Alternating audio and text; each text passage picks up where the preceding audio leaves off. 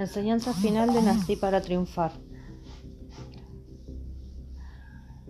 Durante los tres días de lectura del libro Nací para triunfar, usted creó hábitos y principios importantes para tener una vida de victoria y de éxito, los cuales debe seguir aplicando en su vida a partir de hoy. Con esta enseñanza que compartiremos a continuación vamos a afianzar estos principios, para que aprenda a orar de manera espontánea, leer la palabra de Dios, meditarla, estudiarla y confesarla, la cual producirá resultados sorprendentes a su favor y traerá bendición integral a su casa. Punto número 1. La importancia de la oración. Encontramos en la Biblia en Mateo 6:5. Y en este punto tenemos varios subpuntos, ¿no? Eh, el primero es, es muy importante que aparte un tiempo para la oración, que no es otra cosa que hablar con Dios. En este tiempo usted desarrollará comunión con Dios. Esto traerá fortaleza a su vida espiritual, hará crecer su fe y obtendrá ganancias diarias. La Biblia dice que vayamos a nuestro lugar secreto, que puede ser nuestra habitación, y tengamos comunión con el Padre, y Él nos recompensará en público. El otro punto con respecto a la importancia de la oración es que usted debe orar al Padre en el nombre de Jesús, con la guía del Espíritu Santo. En la Biblia tenemos la referencia de Juan 16, del 13 al 15. Debe entender que existe un protocolo para hacer la oración. Esto le dará claridad y orden para hacerlo con eficacia. Así será más asertivo en recibir respuestas oportunas. También debe entender que Dios tiene tres maneras en las cuales se ha manifestado al ser humano a lo largo de la historia. Como Dios Padre, creador de todas las cosas, como Jesucristo el Redentor, quien perdona todos nuestros pecados y nos da la salvación, y como el Espíritu Santo, quien es nuestro guía, compañero, ayudador y vive dentro de nuestras vidas. ¿Quién nos enseña? El Espíritu Santo nos ayuda, nos guía y nos enseña a orar eficazmente.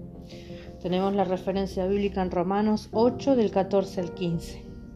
Es muy importante instruirnos en la palabra de Dios porque ella nos dará entendimiento y sabiduría. También en Primera de Juan 5 de 14 al 15, la palabra de Dios y el Espíritu Santo nos guiarán para no orar mal y no pedir mal. Y en Santiago 4.3 también tenemos la referencia que nos dará la luz de la revelación para conocer la persona de Cristo. ¿En el nombre de quién debemos orar? Debemos orar al Padre en el nombre de Jesús, para que nuestras oraciones sean oídas. El único nombre dado a los hombres para que sea un mediador por nosotros. Es el nombre de Jesús. Eso lo encontramos en Juan 15, 16, en Juan 16 del 24 al 26, en Hechos 4, 12 y en 1 de Timoteo 2, 5. Otro punto, enemigos de la oración. Uno de los enemigos de la oración es la carne. Encontramos la referencia en Mateo 26, del 39 al 41. La carne comprende, entre otras conductas, el darle placer al cuerpo. Está relacionada con desórdenes sexuales, idolatrías, pleitos, celos, homicidios, borracheras, desenfrenos, iras, rencores y envidia. Sin embargo, la esencia del término están los deseos desmedidos de satisfacer lo que el cuerpo pide, como popularmente se dice. Por lo tanto, esta se convierte en la principal opositora de nuestra vida espiritual y de nuestra vida de oración. Cuando usted ora y le da sueño o cansancio, debe perseverar y ser constante hasta que esto se vaya y pueda disfrutar de la presencia de Dios. Cuando ore su mente se inunde de pensamientos de afán y de distracción, échelos fuera y coloque su mente en Dios. Otro enemigo de la oración es el ambiente exterior. Cuando usted ora, el enemigo va a tratar de colocar distracción exterior en el medio donde decide orar. Por ejemplo, de repente se dispone a orar y llaman por teléfono o la visitan. Venza todo esto para ser hombre o mujer de oración, ya que es la plataforma de su vida. El diablo y sus demonios, los encontramos en Efesios 6 del 11 al 18, llega un momento que la oración es una guerra contra el mal, pero usted es más que vencedor en Cristo. Otro punto importante de la importancia de la oración es, el Padre Nuestro es un modelo de oración. Lo encontramos en Mateo 6 del 9 al 13. Y ahí vemos que la oración tiene partes.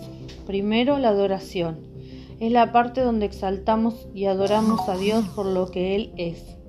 Tú eres santo, digno, todopoderoso, fiel.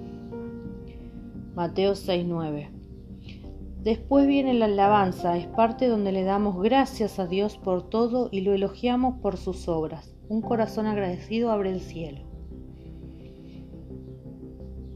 Eso lo encontramos en Mateo 6:10. La intersección es cuando le pedimos a Dios que se haga su voluntad en la tierra y que se establezca su reino en las naciones, donde somos mediadores para que el cielo y la tierra se encuentren y podamos tener una tierra celestial.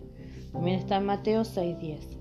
Peticiones personales es cuando pedimos por nuestras necesidades diarias, la oración de perdón es cuando confesamos nuestras ofensas delante de Dios y pedimos que nos perdone y también tenemos que perdonar a quienes nos ofenden. Mateo 6:12 y Marcos 11:23. Y la oración de cobertura o protección es orar pidiendo a Dios la protección es orar pidiendo la protección de Dios sobre nuestra familia, iglesias, ciudades y naciones. Eso lo podemos encontrar referencia en el Salmo 91 de 3 al 4 y en Zacarías 2.5. Y para que el Señor nos libre de todo mal. Mateo 6.13 y 1 de Corintios 10.13. Ese era el punto, la importancia de la oración. Ahora vamos al punto, la importancia de la palabra de Dios. Y hay cuatro principios importantes para funcionar en la palabra de Dios. El primer principio lo encontramos en 1 Timoteo 4:13, la lectura de la Biblia. Es importante leer las escrituras diariamente con un corazón sincero y limpio. La lectura de la palabra lo convertirá en una persona sabia, ya que la lectura y obedecer la palabra de Dios hace que esté preparado para toda buena obra. Como dice la escritura 2 de Timoteo 3 del 14 al 17. Escrituras son útiles para enseñarnos, corregirnos e instruirnos en la justicia en el libro Nací para triunfar hay muchos pasajes bíblicos que usted conoció.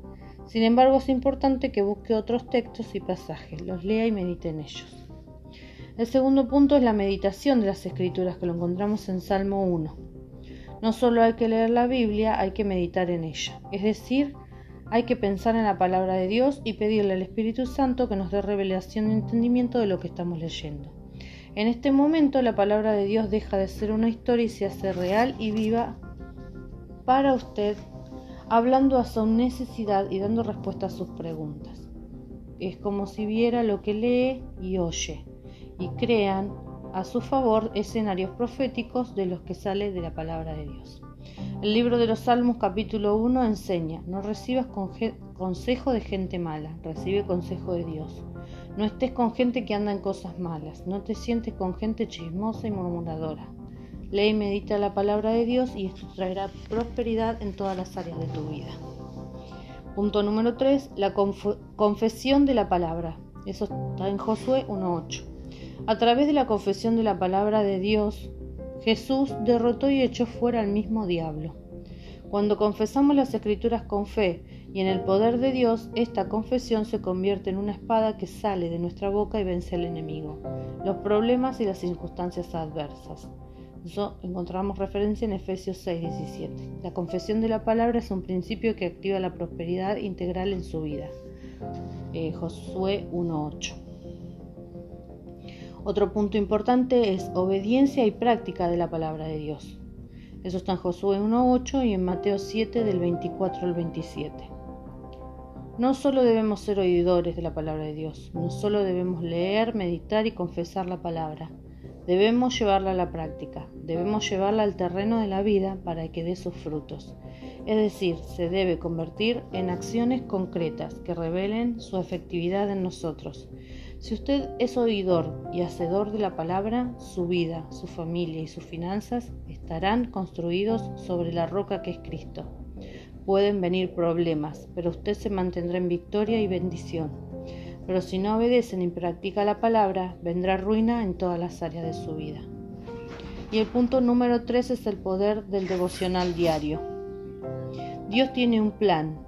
Ay, Dios tiene un pan, un maná escondido, que transformará y bendecirá su vida. A través de la oración y el estudio de la palabra de Dios encontrará ese pan que Dios tiene para usted. El devocional diario es apartar un tiempo de lectura, meditación, confesión de la palabra de Dios y también un tiempo de oración y adoración al Padre. El éxito de la vida cristiana está en el poder del devocional diario. Es recomendable que adquiera un cuaderno y lo convierta en su libro de devocional diario. Cada día Dios le da una enseñanza, una palabra que le podrá ayudar en su andar diario. Es vital que lea las escrituras y medite en ellas. Luego que el Espíritu Santo le enseñe y le dé revelación. Anote todo lo que le fue enseñado, ore y confiese esa palabra y tenga comunión con el Padre.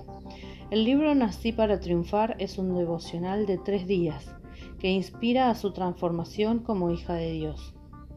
El libro LBS es un devocional de oración y enseñanza de 21 días. Estos libros le darán la base para que haga sus propios devocionales de oración y enseñanza.